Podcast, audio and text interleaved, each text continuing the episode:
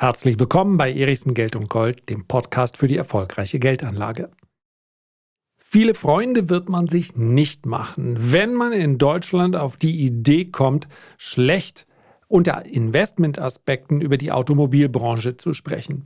Tut mir leid, es geht heute nicht anders. Persönlich würde ich die Finger lassen von BMW, von Mercedes-Aktien und auch von vielen weiteren aus dieser Branche. Warum, weshalb, welche Probleme ich da auf die gesamte Industrie zukommen sehe, das möchte ich gerne in der heutigen Podcast-Folge für euch besprechen, beziehungsweise meinen Standpunkt darstellen.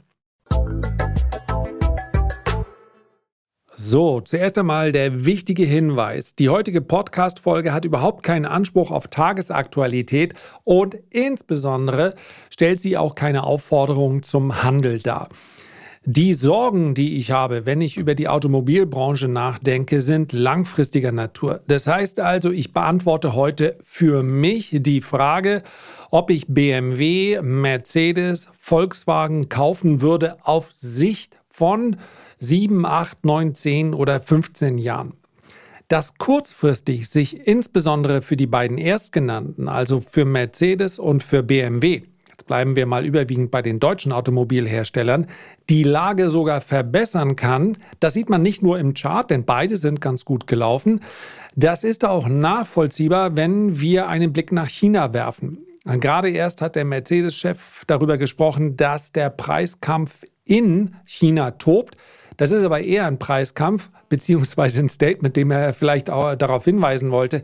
Guck mal, so ein Hersteller wie Volkswagen, der im Volumengeschäft tätig ist, der könnte es schwer haben. Und Volkswagen spürt das ja auch. Und man sieht es auch bei den Aktienkursen. Die Volkswagen-Aktie ist sehr, sehr schwach gelaufen unter Berücksichtigung der Tatsache, dass der DAX-Index selber, in welchem die Volkswagen-Aktie gelistet ist, sich sehr gut geschlagen hat.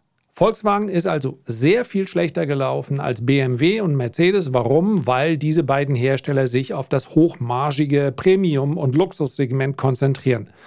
Und diese Entwicklung und diese Konzentration, die kann genauso natürlich noch ein gutes Stück weitergehen. Und da sprechen wir nicht über Wochen und Monate, sondern vielleicht auch noch über einige Jahre. Insbesondere wenn sich der chinesische Markt erholt, ja, die nach Corona-Wehen sind immer noch nicht ganz ausgestanden. Also es gibt wirklich Potenzial für Mercedes, für BMW und in letzter Konsequenz natürlich auch für Volkswagen. Da gehört ja dann nicht nur die Marke VW dazu und Seat, sondern noch einige mehr. Es gibt also einige Faktoren, die dazu führen können, dass die Aktienkurse in den nächsten Monaten vielleicht auch noch Jahren steigen. Dazu wird eine anständige Dividende bezahlt. Also das ist hier kein Abgesang auf eine Automobilbranche, die ja über Jahrzehnte hinweg das Herzstück, zumindest mal das politische Herzstück der deutschen äh, Industrie ausgemacht hat. Aber langfristig investiere ich natürlich in Unternehmen, bei dem die Perspektive, bei denen die Perspektiven klar erkennbar sind für mich. Und wenn ich die Branche mir anschaue, die Automobilbranche, dann ist sie in allen Segmenten für mich ein recht großer und undurchdringlicher Nebel. Das ist jetzt keine Analyse, die man in einem klassischen Research Paper zusammenfassen würde und da kommst du am Ende auf irgendein Kurs-Gewinn-Verhältnis oder du diskontierst zukünftige Gewinne, sondern das ist eine ganze Menge Bauchgefühl, eine ganze Menge Beobachtung und nicht jede Beobachtung wird mit einer Studie unterlegt. Und so bitte ich das Ganze auch einzuschätzen und insbesondere auch einzuordnen. Ja? Keine Kauf- oder Verkaufsempfehlung. Ich habe es eben schon gesagt, beide Automobilhersteller, die sich auf das Luxus- und Premium-Segment konzentrieren, sind deutlich besser gelaufen als äh, die Volkswagen äh, AG, die sich auf das Volumen, sogenannte Volumengeschäft konzentriert. Also BMW und Mercedes haben gesagt, wir bauen lieber Fünfer und Siebener und große SUVs.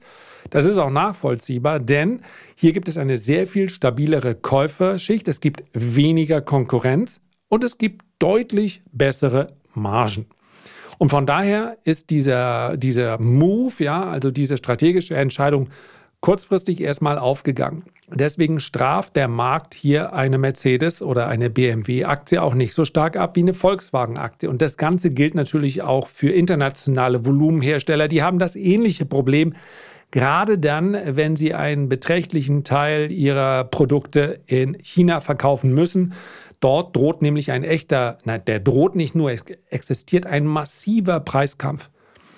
Man könnte es runterbrechen, die Chinesen produzieren nach wie vor billiger und es ist eigentlich nicht absehbar, wieso sich das Ganze ändern sollte, zumal die ausländischen Hersteller in China dann oft auch noch Wettbewerbsnachteile so kleinerer Natur haben. Also sie brauchen hier einen Kooperationspartner, da einen Kooperationspartner und unter diesem Aspekt ob sich die Lage jetzt wirklich deutlich verbessert, das sehe ich eher nicht und zwar völlig unabhängig davon, ob wir hier über Verbrenner sprechen oder über E-Autos. Aber genau diese Konzentration fühlt sich auch wie eine, ja, mir fällt kein geeignetes Wort ein, eine, eine Peak-Strategie ein. Also jetzt in diesem Moment ist die genau richtig.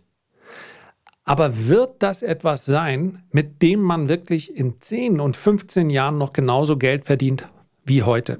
Man muss sich überlegen, wer wird dann die Käuferschicht sein? Wie sehen die Käuferschichten? Ich habe einfach mal gefragt. Ja, ich habe ChatGPT genommen. Was ist das Käuferprofil eines Käufers? Ich bin jetzt mal nicht von der S-Klasse, also von den äh, teuersten Produkten ausgegangen. Wie sieht der klassische Käufer eines 5er BMWs oder einer Mercedes E-Klasse aus? Für meinen Freund und mich, wir haben damals zusammen äh, Führerschein gemacht, war das sozusagen, wir wir kommen ja schließlich hier vom Dorf, also hier von Flensburg. Ja, 100.000 Einwohner, wir sind natürlich keine Großstadtjungs gewesen. Also für uns war der klassische Geschäftsmann jemand, der ein 5er BMW und Autotelefon hatte. Darüber mag man heute lachen, weil natürlich jeder letztlich ein Autotelefon hat, indem er einfach sein Smartphone mit ins Auto nimmt. Das war aber früher nicht so. Also früher hatten so Leute wie Jon Tiriak oder wirklich wichtige Geschäftsleute, die hatten ein Autotelefon ich glaube damals noch im C-Netz und Jon Tiriak hatte seinen Koffer mit auf der Tribüne. Also, Jon Tiriak kennt auch keiner, ist ein rumänischer Manager, ich glaube mittlerweile Milliardär äh, und war der Manager von Boris Becker früher. Also, äh, wie sieht der Käufer eines 5er BMW aus oder einer Mercedes E-Klasse? Es gibt natürlich, ChatGPT hält sich ja dann immer sehr zurück. Also es gibt andere Merkmale und es gibt Ausnahmen und nicht jedes, jeder Mensch passt in dieses Profil. ChatGPT versucht hier politisch sich immer sehr korrekt auszudrücken, aber als Merkmale, die man äh, zumindest mal hier als erwähnenswert betrachten darf, nennt ChatGPT Käufer dieser Fahrzeuge sind oft in ihren mittleren bis späten Berufsjahren oder im Ruhestand. Sie haben in der Regel genügend finanzielle Stabilität und Einkommen, um sich solche Luxusfahrzeuge leisten zu können. Aufgrund des hohen Preises dieser Fahrzeuge sind die Käufer in der Regel Personen mit höherem Einkommen oder einer stabilen finanziellen Situation. Viele Käufer sind Fachleute, Führungskräfte, Geschäftsinhaber oder Menschen in höheren Managementpositionen. Sie nutzen das Fahrzeug oft sowohl für den Beruf, Geschäftsreisen, Besprechungen, als auch für den persönlichen Gebrauch. Wertvorstellung, Qualität, Komfort, Technologie, Leistung. Sie suchen nach den neuesten technologischen Innovationen und so weiter und so fort. Einige Käufer könnten diese Fahrzeuge auch als Statussymbol sehen. Der Besitz eines Luxusfahrzeuges wie eines BMW 5er oder eines Mercedes, einer Mercedes E-Klasse kann oft als Zeichen von Erfolg und Status interpretiert werden. ChatGPT ist ja international unterwegs. In Deutschland ist das garantiert so. Das war immer so. Das ist auch völlig in Ordnung. Das wird wahrscheinlich auch weiterhin so sein. Ähm, und dann sagt ChatGPT noch, viele Leute, viele Käufer sind auch Personen, die ein luxuriöses oder anspruchsvolles Lebensgefühl suchen. Sie können Freizeitaktivitäten nachgehen, die mit diesem Lifestyle übereinstimmen, wie Golfen, Yachting, Luxusreisen, Weinproben und so weiter. Also das mag man belächeln, wenn man allerdings anschaut, es gibt doch diese Clubmagazine. Damit oute ich mich jetzt, dass ich das ein oder andere Clubmagazin bekomme, von BMW oder von, von Mercedes, von Volvo im Übrigen auch. Ja. Ähm, und da werden genau diese Themen halt so angesprochen. Also die Käuferschicht ist, glaube ich, schon ganz gut eingeordnet. Und das ist ja letzten Endes, auch wenn ich hier darüber schon mehrfach gesprochen habe, dass meine Faszination für Autos stark nachgelassen hat, also zumindest die Begeisterung, die ich in jugendlichen, eher jugendlicheren Jahren hatte, die ist nicht mehr so da, aber ja, also ich fahre aktuell einen Volvo XC90, also mit, mit SUV und Platz und so weiter sollte ich die Klappe halten, ob da nun BMW oder Mercedes oder Volvo dran steht. das tut sich ja nicht so viel. Also irgendwo werde ich da ja auch angesprochen in dem Ganzen. So, die Frage ist, wie lange existiert diese Käuferschicht? Wenn wir also irgendwann nicht mehr im Beruf stehen, die auch nicht mehr als Geschäftsfahrzeuge nutzen, dann wird wahrscheinlich die Frequenz, in der das Auto gewechselt wird, nicht mehr die, die klassische sein, also alle drei, vier Jahre so ein neues Leasingfahrzeug, sondern dann behält man entweder das, das Auto länger oder äh, entscheidet sich für ein anderes Automobil, bei dem es eher um praktischen Nutzen geht oder, oder, oder. Das heißt, es müssen ja immer neue Käuferschichten nachwachsen. Und da habe ich so wirklich meine Zweifel. Es mag sein, dass das jetzt eine Übergangsphase ist, die auch noch ein bisschen länger als nur ein paar Jahre dauert. Aber wenn ich den Begriff Jugend so pauschal nochmal verwenden darf, dann möchte ich auch pauschal sagen, die interpretieren das gesamte Verkehrswesen komplett anders. Das heißt, ich habe nicht das Gefühl, dass die äh, Generation, die folgende vielleicht noch, die, mh, mm, nee, eigentlich schon, wer interessiert sich denn da bitte schön für, für PKWs? Also wenn ich bei meinen Kindern schaue, das ist ja nun mal die äh, mir nachfolgende Generation, zumindest in-house, ich kann nicht sagen, wie gering das Interesse ist. Ich bin mir sehr sicher, dass meine Tochter und mein Sohn im Übrigen auch nicht, also es ist hier gar nicht geschlechterspezifisch, genau sagen könnten, was waren denn die letzten drei oder vier Autos, ich, ah, die wir besessen haben, auf jeden Fall, da bin ich mir hundertprozentig sicher. Aber wenn ich heute meine Tochter frage, was, was fahre ich für ein Auto, ja, ein Volvo wüsste sie wahrscheinlich. Aber es interessiert sie wirklich null. Und das mag jetzt bei denen auch noch, vielleicht ist es besonders ausgeprägt, vielleicht ist es auch repräsentativ. Ich habe hier keine Umfrage gemacht. Aber es gibt Umfragen dazu. Das heißt, wer welches Auto fährt, spielt einfach eine extrem geringe Rolle. Und das ist, glaube ich, auch schon bei denen heute zwischen 30 und 40-Jährigen so. Wie gesagt, Ausnahmen bestätigen die Regel, aber das war etwas vollkommen anders. Das, das Auto hat als, als Lebensgefühl oder vielleicht auch als Beweis dessen, wie weit man es gebracht hat oder als Belohnung und und und immer eine Rolle gespielt in meiner Generation, in der da vorne, darüber auch wenn ich überlege, wie mein, mein Großvater seinen silbernen Mercedes gehegt und gepflegt hat und wirklich so dieses Samstags in die oder Sonntags in die Waschanlage fahren, vielleicht zu Hause auch noch mal ein bisschen so nachledern, das, das war vollkommen normal. Aber diese Käuferschichten werden meines Erachtens vollkommen wegfallen. Der, denen ist, sind ganz andere Dinge wie, viel, viel wichtiger. Und nun will ich nicht sagen, dass natürlich nicht auch äh, Mercedes oder BMW dann die entsprechenden Produkte bauen könnten. Nur meines Erachtens wird dieser Begriff Luxus- und Premium-Segment im Automobilsektor eine deutlich geringere Rolle spielen. Ja, und weil die, diese, diese Brand, also die Marke an sich, natürlich eine starke ist. Aber die Brands, wenn wir uns die heute anschauen, werden interdisziplinär. Ich habe gerade von äh, Scott Galloway, war das glaube ich, einen Artikel gelesen, in dem er sagt, theoretisch könnte ähm, Apple in kürzester Zeit einen enormen Umsatz machen, indem sie sagen, wir bauen jetzt ein Auto, das kostet 100.000 äh, Dollar. Wie viele Vorbestellungen wird dieses Auto haben? Eine Million? Also eine Million mal 100.000 ist halt schon eine ganze Menge. Insbesondere wenn wir über E-Mobilität sprechen, und das mag einem nun gefallen oder das mag einem nicht gefallen, aber dass der Verbrennermotor in seinen eher sich in seiner äh, in seinem letzten Phase befindet, das scheint relativ sicher und das ist ja weitestgehend auch beschlossen. Und zwar, Entschuldigung, ich hau hier mal gegen meinen Zettel, und zwar global.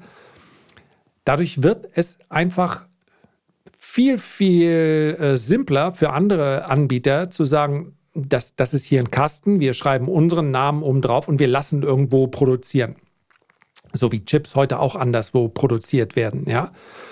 Und von daher glaube ich, dass diese, dass diese, ja, die Kernkompetenz das, was die Marke BMW und Mercedes momentan ausmacht. Etwas ist, ja, da lodert die Flamme dann in den äh, nächsten Jahren immer ein bisschen kleiner. Die Chefs von BMW, Mercedes oder VW müssen sich gegen starke Konkurrenz aus den USA und vor allem China behaupten. Die Deutschen sahen sich immer als Trendsetter. Heute treten sie gegen Wettbewerber an, für die ein Auto nicht mehr ist als eine Softwareplattform. Die können sich neu erfinden und dementsprechend wäre ich auch der Erste, der sagt, ja, dann äh, revidiere ich auch meine Meinung. Also, sie haben ihre Strategie jetzt so angepasst, dass es auch aus meiner Sicht wieder eine zukunftsträchtige ist. Ich glaube, dass diejenigen, die sich dann wirklich auf Luxus und Premium, und zwar nicht auf Mittelklasse Luxus und Premium, sondern die da drüber konzentrieren, die werden wahrscheinlich noch deutlich länger halten. Also namentlich vielleicht ein Porsche, äh, Ferrari, wovon dann, ich weiß, Porsche natürlich auch Volkswagen indirekt äh, oder auch direkt mittelbar profitieren würde. Ja, das ist wirklich Premium- und Luxussegment, wo das Geld dann keine Rolle spielt. Ob das jetzt bei Porsche beginnt oder bei Ferrari oder bei Lamborghini, spielt keine Rolle. Oder Bugatti gehört ja, glaube ich, auch äh, Volkswagen. Nur das ist natürlich dann im Volumen insgesamt deutlich weniger als jetzt in dieser, sage ich mal, gehobenen Mittelschicht äh, Premium-Produktwelt. Äh, so, dann gibt es einen zweiten Punkt, der meines Erachtens mal mehr, mal weniger gesprochen wird, aber eine große Rolle spielt und das ist das autonome Fahren. Ja, immer mal, wenn eine neue Studie rauskommt, dann klingt das so, als stünde es unmittelbar bevor. Für mich wäre es ein Riesensegen. Es gibt Menschen, die fahren gerne und lange Auto und das, zu der Gruppe habe ich mich früher auch gezählt. Heute, ich finde es furchtbar. Ich war nur mit dem Auto in Kopenhagen. Das sind ein bisschen mehr als 300 Kilometer. Und durch Dänemark zu fahren ist normalerweise nicht ganz so stressig. In den Ferien ein bisschen mehr, aber dänische Autobahnen sind einigermaßen relaxed. Ich habe da einfach keine Lust mehr zu. Das, für mich ist das wasted time. Wir saßen zu viert im Auto, es war nett, es ist unterhaltsam und man kann so einen Roadtrip mal machen. Aber ich habe ja gesagt, das ist eine, eine, eine subjektive Folge heute. Für mich wäre autonomes Fahren, also mich irgendwo in ein Verkehrsleitsystem einzuklinken, bestenfalls funktioniert das Ganze natürlich dann, und äh, dann dort mitzuschwimmen. Aber etwas anderes machen zu können im Auto, das ist großartig. Ich freue mich drauf. Ich hoffe, ich erlebe das noch. Laut einer Studie, die ich hier im ADAC gefunden habe, beziehungsweise die hier besprochen wird, vom 1.6., ich bin da jetzt nicht zu tief eingestiegen, aber ähm, so in etwa stimmt das überein mit anderen Studienergebnissen, wird es ab 2030, ist gar nicht mehr so lange hin, ein Pkw mit City-Pilot geben. Also die Fähigkeit, sowohl auf der Autobahn als auch in der Stadt allein zu fahren. Ähm, solange das allerdings nicht innerhalb eines äh, dezentral gesteuerten Leit äh, zentral gesteuerten Verkehrsleitsystems der Fall ist, wird der Nutzen wahrscheinlich sehr begrenzt bleiben. Ja, denn wenn ich mal kurz für 100 Meter oder von mir aus auch für 5 Kilometer meine Hände vom Lenkrad nehmen kann, dann sind wir natürlich immer noch lange nicht da, dass ich dann zeitgleich ein Buch rausnehme oder meinem iPad oder sonst irgendwas ab 2040, für mich sind aber alle Zeiträume größer zehn Jahre dann immer sehr ungewiss, ab 2040 soll es dann auch eine große Anzahl von Autos geben, die völlig autonom von Tür zu Tür kommen. Wenn ich mir die Entwicklung rund, auch rund um AI und der Geschwindigkeit der Prozessoren und äh, oder der Prozessorleistung anschaue, dann kann ich mir vorstellen, dass das schneller passiert. Nur all das hilft mir nicht. Also wenn ein Auto autonom von A nach B kommt, ist natürlich erstmal die Frage, darf es das?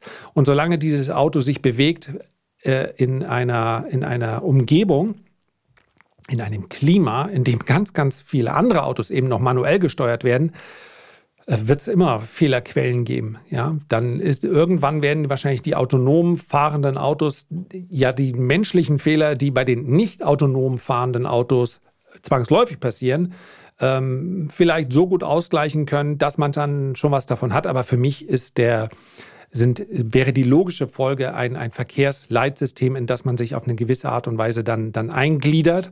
Ja, also bis das Ganze von Haustür zu Haustür funktioniert, das dauert wahrscheinlich noch, aber Landstraßen oder Autobahnen, warum nicht? Ja, das ist sowieso die Durchschnittsgeschwindigkeit tagsüber auf deutschen Autobahnen wird kaum über 100 km/h liegen.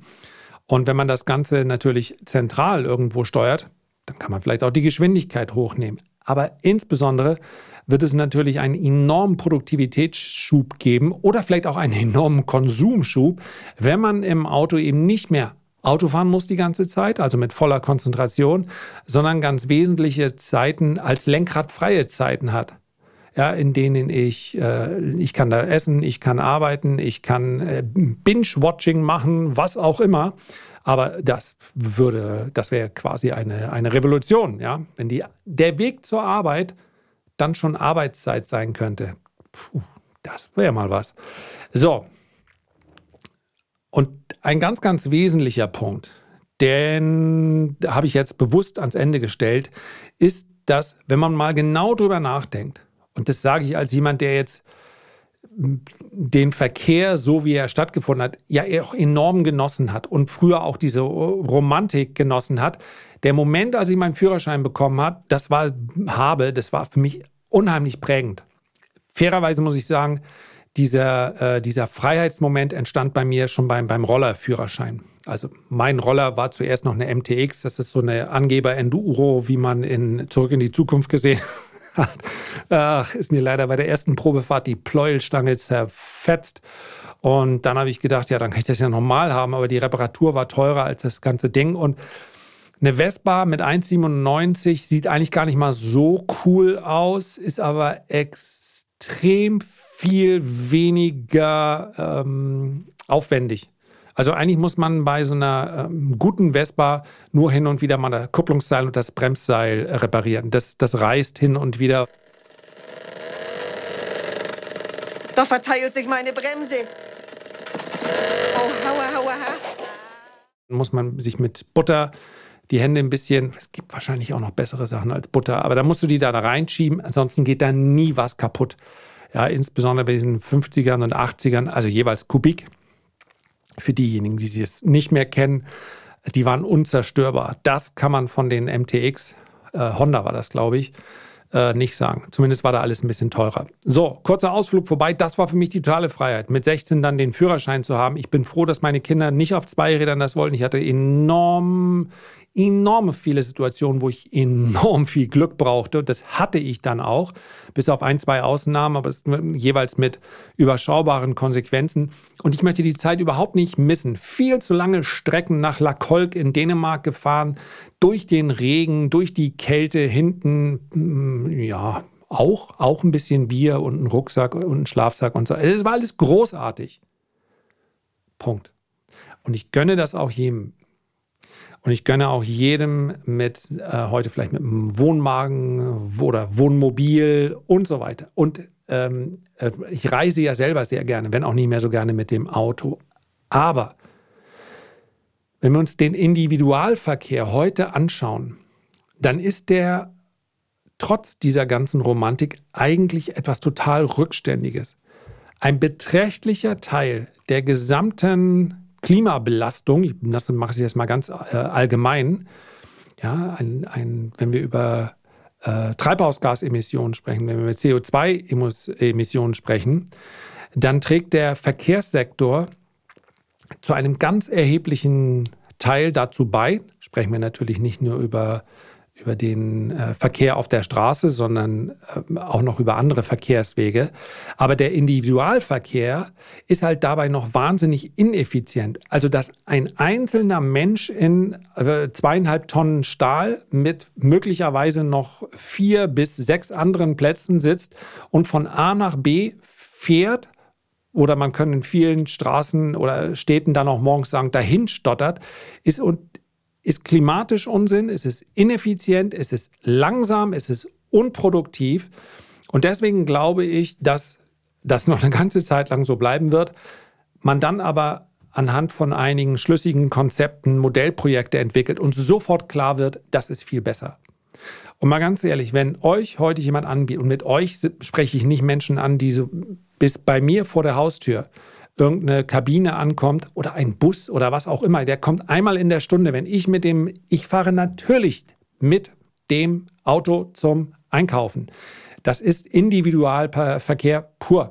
Und manchmal, wenn ich irgendwas vergessen habe, dann fahre ich auch mit dem Auto. Warum? Weil für mich die nächste Ortschaft, in der ich alles erledigen kann, äh, sechs, sieben Kilometer entfernt ist. Ja, Könnte man in einer perfekten Welt natürlich auch mit dem Fahrrad immer machen, aber im Winter scheidet das quasi aus und ganz oft im Sommer, selbst wenn ich das Fahrrad nehmen könnte, ich will es ja nur schnell erledigen. Und dann ist es eben schneller. Also insofern, ich fasse mir hier absolut an meine eigene Nase.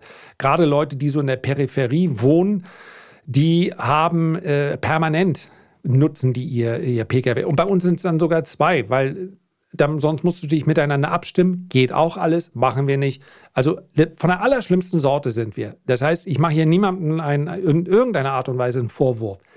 Gäbe es aber einen Bus, der wie in so einem Zyklus, ja, das ist quasi alle fünf oder alle zehn Minuten und in einer Großstadt ist ja durchaus möglich, quasi vor der Haustür anhält. Und ich weiß vor allen Dingen insbesondere, ich komme von A nach B in der gleichen Zeit oder schneller, weil ich halt nicht dem Verkehr ausgesetzt bin. Da würde ich das sofort nützen. Also allein die Tatsache, dass ich alleine in meinem Auto sitze, die spielt keine große Rolle. Und das, glaube ich, ist bei ganz vielen so. Und in der Großstadt würden viele Menschen sofort darauf verzichten, alleine mit ihrer Musik und dann sitze ich ja in meinem Auto und es ist mein Auto und es riecht nach mir und ich kann da rauchen, wenn ich will oder sonst was. Darauf würden ganz viele verzichten, wenn sie sagen, den morgendlichen Stress brauchst du nicht mehr. Du steigst einfach da ein und dann kommst du, wann auch immer, je nach Strecke, 10, 15 Minuten später entspannt da an, wo du hin willst. Ja, so wie in, in, in New York, in Manhattan. Also selbst Menschen, die es sich sicherlich leisten könnten, mit Fahrer am Individualverkehr teilzunehmen, gehen trotzdem lieber in die U-Bahn und die ist, die riecht nicht nur nach einem selbst, und trotzdem machen sie das. Und das ist in vielen anderen äh, Großstädten, wo es diese Möglichkeiten gibt, auch. Und wenn man das alles noch in netter und schicker hatte und hochfrequenter hätte, dann glaube ich einfach, dass insbesondere in diesen Zentren, äh, Zentren der Individualverkehr keine Rolle mehr spielt. Und wenn man sich zukünftige städteplanerische Konzepte anschaut, dann ist es auch teilweise verbannt. Denn man muss überlegen, wie großartig eine Stadt auch aussehen könnte wenn man den Verkehr dort komplett raushielte. Das heißt, es gibt einzelne Verkehrswerke, ob die jetzt überirdisch sind oder unterirdisch, die müssen weiterhin bringen die jeden dahin, wo man möchte. Aber stellt euch doch mal bitte äh, jemand, gerade jemand, der vielleicht in Manhattan war oder in ähm, Barcelona oder in Lissabon oder in Paris. Jetzt stellt euch diese Städte bitte mal vor. Ja, völlig neutral und wertfrei. Innenstädte ohne den Verkehr. Ich meine, was könnte das, was könnten das für großartige äh, Stätten der Begegnung, der Kultur, der, der Natur sein? Großartig. Der Verkehr stört eigentlich an unheimlich vielen Stellen und nervt auch wahnsinnig. Mal abgesehen von allen umweltrelevanten Aspekten. So, und all das sind natürlich Gedanken, wenn ich die mir als 51-jähriger äh, Mensch, der an sich gar nichts mit der Industrie zu tun hat, wenn ich mir die mache, dann ist wahrscheinlich andernorts der Gedanke schon deutlich weiter vorangetragen. Wenn wir das jetzt kombinieren mit der Tatsache, dass den Statistiken nach folgende Generationen keinen besonderen Wert mehr legen auf ein eigenes Pkw, eigenen Pkw und dann muss er nicht unbedingt von einer eigenen Marke sein, dann haben wir zumindest mal ansatzweise den Kreis wieder geschlossen, warum ich glaube, dass man bestenfalls argumentieren kann, die Aussichten für die Automobilbranche sind eher unsicher. Ja, vielleicht werden es wird es auch eigene individuelle äh, Kabinen geben, aber der Individualverkehr an sich ist ein großes Ärgernis und wäre von vielen sofort ein verzichtbarer Aspekt. Ja, ich weiß ganz, dass sich natürlich auch dann, wenn, wenn ich das jetzt machen würde, diesen gleichen Beitrag äh, in zusammengefasster Form irgendwo, keine Ahnung, auf der Motorenseite.de oder ADAC.de oder äh, hier treffen sich PS-Profis.de, whatever, dass dann natürlich darunter sich Widerstand regen würde. Das war aber auch, auch wenn man es nicht eins zu eins vergleichen kann, der, wir haben auch gesagt, unsere, Gast, unsere gesamte gastronomische Landschaft geht unter, wenn man nicht mehr drin rauchen darf. Das hat ein Jahr später, hat das niemanden mehr interessiert. Es gibt dann pro Stadt noch ein oder zwei Raucherkneipen und da kann man das auch machen. Und abends, und wenn man mal Lust hat, mehr als ein Bier zu trinken, mag das auch ganz interessant sein. Ja, absolut. Als ehemaliger Raucher weiß ich, dass das nett ist. Aber es hat einfach keinen mehr gestört. Warum? Weil die allermeisten gesagt haben, oh, eigentlich ist im Restaurant schon angenehmer ohne. Und ich glaube, wenn man erstmal das in einem Modellprojekt sieht, und in Kopenhagen fahren wahnsinnig viele Autos. Da fahren aber auch wahnsinnig viele Fahrräder. Warum? Weil man überhaupt keine Angst haben muss als Fahrradfahrer. Man wird da bevorzugt behandelt. Die Ampel für den Fahrradfahrer wird zuerst grün. Dort fahren unglaublich viele Menschen mit Fahrrad. Und die allermeisten Strecken lassen sich sehr gut, das mag in Zermatt etwas anderes sein als in Barcelona, ist schon klar. Ich will nur damit sagen, der Mann, der Mensch erkennt sehr schnell, wenn etwas effizienter und einfacher ist. So, und jetzt mache ich mal hier an der Stelle einen Punkt. Ich glaube, warum das für mich keine so interessante, zumindest aber eine sehr unsichere Branche ist in den nächsten Jahren und Jahrzehnten, das ist vielleicht jetzt rübergekommen. So, und jetzt bei so einer Autofolge bin ich ja schon fast ein bisschen froh, dass, dass nicht wie bei YouTube darunter Kommentare entstehen. Aber äh, wenn ihr Lust habt, dann, dann schreibt mir dennoch dazu. Sehr gern. Herzlichen Dank für eure Aufmerksamkeit. Ich freue mich, wenn wir uns beim nächsten Mal gesund und munter wiederhören. Bis dahin alles Gute, euer Lars.